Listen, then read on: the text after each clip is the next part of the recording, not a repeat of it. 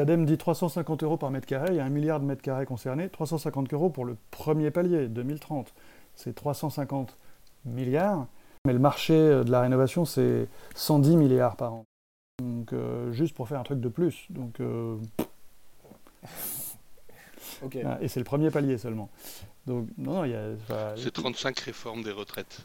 pour donner la capacité économique qu'on va avoir à financer tout ça.